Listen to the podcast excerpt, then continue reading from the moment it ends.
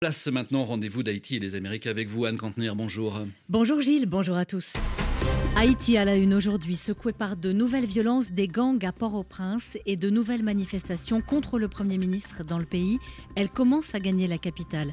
Notre invité aujourd'hui pour parler de la situation sécuritaire mais aussi de l'impasse politique, la ministre haïtienne de la Justice et de la Sécurité publique. Et puis comme chaque jour l'actualité des Outre-mer, on verra que les professionnels du tourisme de proximité sont mécontents en Guadeloupe, Benoît Ferrand. Eh oui, car il n'y a pas d'eau dans les gîtes, et un touriste qui n'a pas d'eau, c'est un touriste qui s'en va et qui demande à être remboursé. Nous entendrons tout à l'heure la colère de la présidente de la Fédération du tourisme de proximité. À tout à l'heure. Port-au-Prince, 89.3 FM.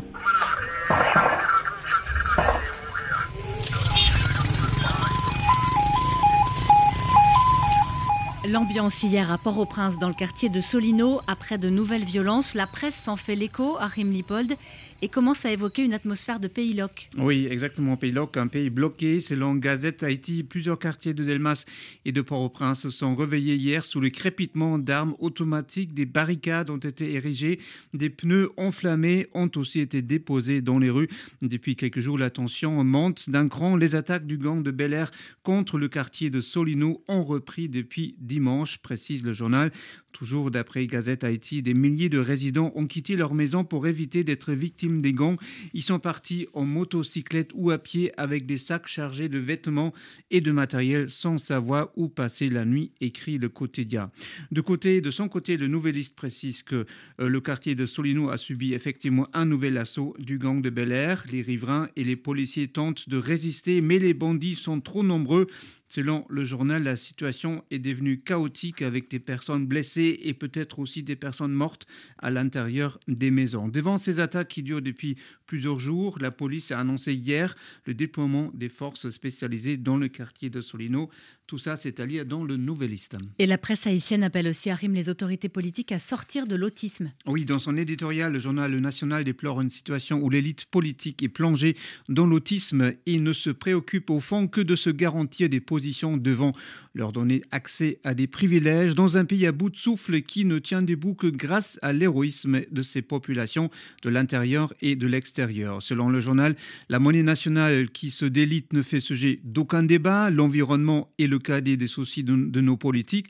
La santé, l'éducation et les autres secteurs ne connaissent de timides avancées que grâce au dévouement de quelques rares personnes du système qui essayent contre vents et marées d'empêcher le naufrage. Et le national de conclure, il est temps, plus que temps qu'on arrête cette comédie des intérêts individuels qui, en nourrissant et répétant des crises perpétuelles, ne font que clouer notre cercueil. Allons-nous accepter qu'Haïti, notre pays, continue à être entre les mains de gens incapables d'avoir du cœur, de l'intelligence et de l'imagination pour saisir notre réalité à bras le corps, l'éditorial du National. Achim Lipold, revue de presse consacrée donc à Haïti. La situation dans le pays inquiète à l'étranger.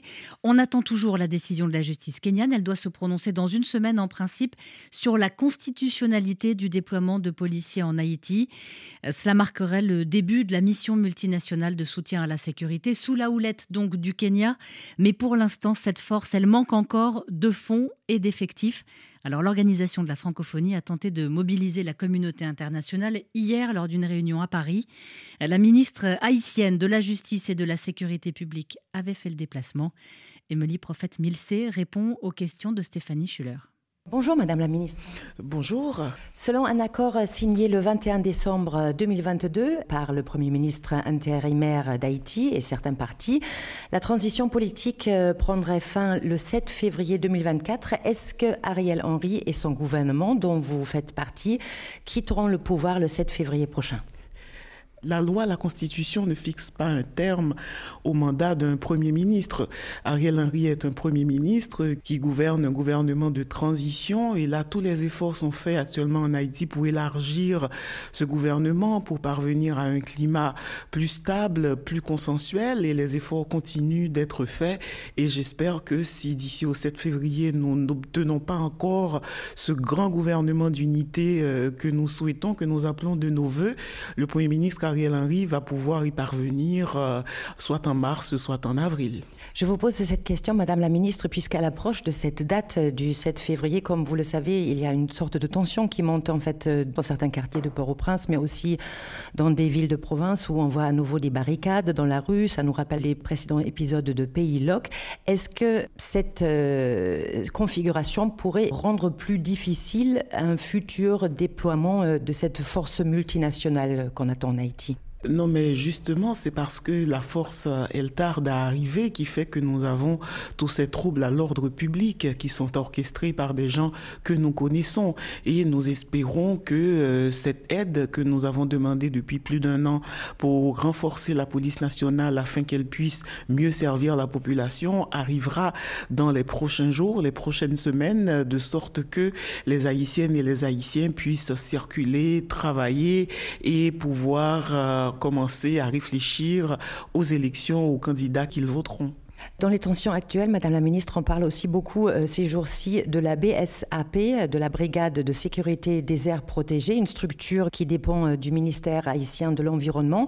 Alors officiellement, la BSAP euh, a une centaine d'agents, mais compterait aujourd'hui, selon certaines sources, jusqu'à 4000 membres en uniforme et lourdement armés. Est-ce que aujourd'hui la BSAP représente une menace pour la sécurité et pour l'État haïtien? Mais tout représente une menace pour la sécurité et tout ce que nous voyons en termes d'agitation de divers groupes armés et constitue des menaces pour euh, l'État haïtien, pour euh, les institutions haïtiennes. La question euh, de la BESAP, elle est adressée. Nous avons eu des échanges, des rencontres divers avec notamment des représentants de la BESAP. Nous sommes en train de chercher comment résoudre le problème parce que la BESAP, elle est là pour les aires protégées et du ministère de l'Environnement. Et en Haïti, souvent, hélas, il y a énormément de détournements de missions, de manipulations et divers types euh, d'intérêts qui ne sont pas facilement contrôlables. La population réclame aussi la fin de l'impunité. Madame la ministre, vous êtes la ministre de la Justice. Alors, il y a plusieurs euh, personnalités politiques, mais aussi des acteurs économiques en Haïti qui ont été sanctionnés ces derniers mois par les États-Unis, par le Canada, par l'ONU. Qu'est-ce que prévoit de faire la justice haïtienne? Ces personnes-là vaquent librement à leur occupation en Haïti. Est-ce qu'il est prévu de les poursuivre en justice? C'est le travail des magistrats, c'est aussi le travail du ministère de la Justice, évidemment. Dès les premières sanctions, dès le mois de novembre 2022, euh, nous avons écrit aux Canadiens pour leur demander de nous communiquer les dossiers à partir desquels ces sanctions ont été prises contre ces personnes. Nous n'avons pas reçu ces dossiers, ces pays n'ont pas souhaité nous les communiquer, mais en Haïti, nous n'avons pas une culture du porter plainte. Nous encourageons les et les autres à porter plainte contre ceux contre lesquels il y a des soupçons de détournement de fonds ou d'utilisation privative de ressources publiques. Qui pourrait porter plainte? Et n'importe quel citoyen peut porter plainte euh, contre ces gens. Mais il faut constituer des dossiers et nous sommes bien décidés dans un climat un peu moins délétère que celui que nous avons aujourd'hui en Haïti. Le climat que nous avons aujourd'hui ne nous permet pas d'agir véritablement, de faire en sorte que la justice joue pleinement son rôle. N'importe quel repris de justice peut se déclarer révolutionnaire et causer d'immenses troubles à l'ordre public. Nous appelons à cette stabilité que nous devons avoir afin que la justice puisse faire son travail. Parce que la justice doit poursuivre un certain nombre de personnes et ce sera la condition de la paix. Puisque nous, nous aurons beau avoir euh, une aide pour la police, nous aurons beau avoir des soutiens comme ceux de nos amis qui sont aujourd'hui ici à Paris, si nous n'arrivons pas à créer un vrai système judiciaire qui puisse faire en sorte que tous ceux qui se rendent coupables de troubles à l'ordre public, de financement de désordre, de meurtre, d'enlèvement puissent être jugés, dans 20 ans, nous en serons encore à demander une autre aide pour la police, une autre aide pour pouvoir faire fonctionner la justice. Mais est-ce que ce n'est pas une sorte de serpent qui se mord la queue, Madame la Ministre? Vous dites, dans ce climat délétère, nous ne pouvons pas poursuivre les criminels qui portent peut-être des cravates, et en même temps, ce sont eux qui financent les gangs. Ce sont eux qui, qui financent les gangs et il y a divers types de criminels. Tous ces criminels-là, l'État devrait les poursuivre. Des gens qui commettent de grands crimes sont en liberté. Donc vous avez raison, il faut que la justice haïtienne soit repensée. Nous avons des commissaires du gouvernement qui travaillent. Nous avons des juges qui respectent la loi. Nous avons des juges qui ne respectent pas les lois. Mais nous avons besoin de créer ce climat où tout le monde respecte la loi. Et ce ne sont pas des situations nouvelles en Haïti. Ce gouvernement n'a pas créé cette situation. Elle l'a trouvée comme ça. Ce n'est pas un serpent qui se mord la queue, comme vous dites. Aujourd'hui, nous savons ce qu'il nous faut faire pour rétablir la situation.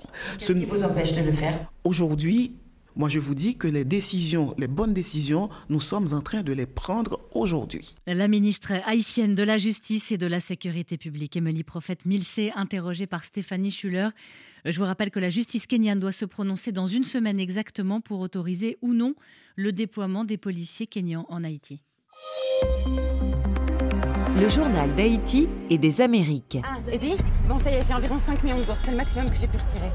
5 millions de gourdes Combien comme ça est là Non, en fait, j'ai 4 824 000 gourdes, donc 72 000 dollars américains. Canem, canette Iben, canet mariage, là, tout crasé. T'es ma chamalette À quoi ma chérie vous la bébé Mais taux du jour, Eddie, qu'est-ce que j'en ai à foutre T'as pas vu l'heure Le gars, il avait dit 9h. Chérie, calme-toi, je l'ai pas tout à l'heure, il, il connaît le pays. Le festival Sundance a commencé hier aux États-Unis, grand rendez-vous du cinéma indépendant. Et pour la première fois, un film de fiction haïtien fait partie de la sélection officielle Kidnapping Inc. Et nous sommes en ligne avec son réalisateur. Bonjour Bruno Moural. Bonjour, bonjour. Bonjour merci. à tout le monde qui écoute. Merci d'être avec nous. Comment vous sentez-vous à quelques jours de la projection qui aura lieu le 22 Franchement, très stressé. Et en fait, c'est beaucoup de fierté. C'est vraiment, c'est extraordinaire. C'était vraiment, on va dire, euh, ce que je voulais, avoir Sundance. Et là, quand ils m'ont appelé, bon, c'était euh, ah, c'est incroyable, quoi. C'est euh, tout ce qu'on ne pouvait pas imaginer qui, qui devient réel, quoi. La consécration. c'est magnifique. Dès que ça a commencé, tout de suite après la sélection, on a été contacté par des personnes que dans le passé j'avais écrit ou j'ai jamais reçu d'email et là c'est eux qui m'ont contacté. J'ai d'ailleurs signé avec WMI qui est une énorme agence qui représente en fait des réalisateurs et tout ça s'est passé grâce à Sundance. Ça nous a, on n'a même pas encore été au festival, on a déjà tellement de portes ouvertes, tellement de, de possibilités que non c'est extraordinaire. Un vrai coup d'accélérateur. Alors, comme son nom l'indique, votre film parle d'enlèvement, qui est un phénomène malheureusement très courant en Haïti. Pourquoi est-ce que vous avez choisi ce thème? Et pourquoi est-ce que vous avez choisi d'en rire aussi par moment? Tout a commencé en, en 2005. Euh, mon père a été assassiné euh, à Cité Soleil et je suis rentré en Haïti à ce moment-là. Haïti était déjà dans une période très difficile où il y avait énormément de kidnapping. Et euh, je restais souvent avec euh, mon frère et c'est là où on a commencé à, à, dire que peut-être que ce serait intéressant de, parler en fait de ce qui se passe. Et on a commencé à recueillir pas mal d'interviews euh, de personnes qui ont été kidnappées. Et très souvent, ces gens racontaient ça avec un certain humour. Et c'est quelque chose que j'ai remarqué aussi souvent chez les Haïtiens, c'est peut-être ce côté de résilience où on passe en dérision, où on met un peu d'humour pour pouvoir euh, rendre les choses un peu plus vivables. Alors il y avait un véritable engagement de votre part aussi, hein, puisque le film se déroule à Port-au-Prince. Comment s'est déroulé le tournage? Ben, Le tournage a été très long, avec une très mauvaise préparation. On a commencé le tournage en été 2019, avec toutes les choses qui n'étaient pas encore prêtes. On a terminé un tournage euh, après, euh, je crois, 40 jours de tournage on n'avait même pas terminé la moitié du film. J'avais pas les moyens euh, financiers de, de, continuer à tourner. Et puis quand on a pu redémarrer euh, en janvier 2021, on était très incertain. D'ailleurs, euh, d'ailleurs, vous avez même été parfois dépassé par la fiction puisque plusieurs techniciens ben oui. du film ont été kidnappés. Exactement. Donc c'est justement à cette époque-là, donc janvier 2021, on a redémarré le tournage subitement, on a dû délocaliser un lieu de tournage pour justement des questions de sécurité. Je voulais tourner en ville à Port-au-Prince et on a déplacé euh, pour Jacmel, qui est dans le sud. Tout s'est bien passé. Et euh, en retournant, on était un cortège de 19 voitures, une voiture de police devant, une, voiture de police derrière. On a été intercepté par euh, un gang qui a kidnappé euh, trois personnes de notre équipe, deux Dominicains et un Haïtien. Ils sont partis aussi avec un camion et le groupe électro. Et on va dire que là, on a quand même perdu une grande partie de notre équipe. Beaucoup de personnes ont eu tellement peur qu'ils sont partis, dont les Dominicains. Et quand ils sont arrivés en République dominicaine, ils ont commencé à en parler à la presse. Ça a fait un tollé, c'est monté jusqu'au président dominicain qui a carrément menacé de venir les chercher euh, en Haïti. Donc le truc a pris une ampleur où le gouvernement haïtien a dû euh, aussi rentrer dans l'histoire. Et c'est eux finalement qui nous ont dit, bon, arrêtez de parler avec les gangs, on va négocier l'histoire directement. Et c'est eux, au bout de, huit jours, qui ont réussi à, les faire sortir. J'ai une dernière question, Bruno Moral. Au-delà de ce tournage, quel est l'état du cinéma haïtien aujourd'hui? Bon, là, franchement, euh, je pense qu'un un film de fiction est, est, très difficilement réalisable en Haïti. Je vois quand même que beaucoup de jeunes d'autres réalisateurs qui arrivent à faire des petits courts-métrages. Et, ça, vraiment, c'est un gros coup de chapeau pour, pour mon équipe et, toutes ces personnes qui continuent à, travailler, puisque moi, je suis euh, actuellement basé à Miami avec le désir très fort de retourner en Haïti dès possible. Merci beaucoup Bruno Moral. Alors on vous souhaite bonne chance. Donc la projection ce sera le 22 et puis on attend de voir euh, ce que donnera donc cette sélection officielle. Merci beaucoup. Merci beaucoup Anne. À bientôt. Dans un instant, nous retrouverons nos confrères de la première pour l'actualité des Outre-mer et ensuite Littérature sans frontières. Catherine Fruchon-Toussaint reçoit aujourd'hui l'historien français Michel Pastoureau pour parler de son dernier livre consacré au célèbre roi Arthur du Moyen-Âge. Le journal de l'Outre-mer. Bonjour Benoît Ferrand. Bonjour Anne. Des clients privés d'eau dans des gîtes et donc des clients très mécontents. En Guadeloupe, la Fédération du tourisme de proximité tire la sonnette d'alarme. Eh oui, un touriste qui n'a pas d'eau, c'est un touriste qui s'en va et qui demande même à être remboursé. Écoutez la colère de la présidente de la Fédération du tourisme de proximité, Olivia Ramoutard. Elle a été jointe par Colette Borda. Nous sommes fortement impactés, en fait, nous professionnels euh, du tourisme de proximité, singulièrement euh, positionnés sur euh, la Riviera du Levant et particulièrement Sainte-Anne et Saint-François. Moi, je peux vous dire que depuis mercredi dernier, nous n'avons pas d'eau au robinet.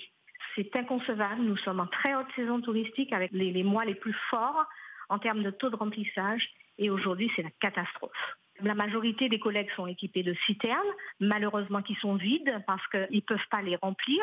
Comment on se débrouille? Eh bien, On a appelé une société, la seule société apparemment de Guadeloupe qui fait du transport d'eau et qui demande 100 euros le mètre cube d'eau pour transporter de l'eau et remplir les cubes. Les clients s'en vont, on, est obligé de les rembourser. Aujourd'hui, on a même des difficultés avec Booking. Les clients qui arrivent par Booking, ça veut dire que les clients demandent des remboursements. Booking se retourne vers le propriétaire, mais honnêtement, c'est une catastrophe.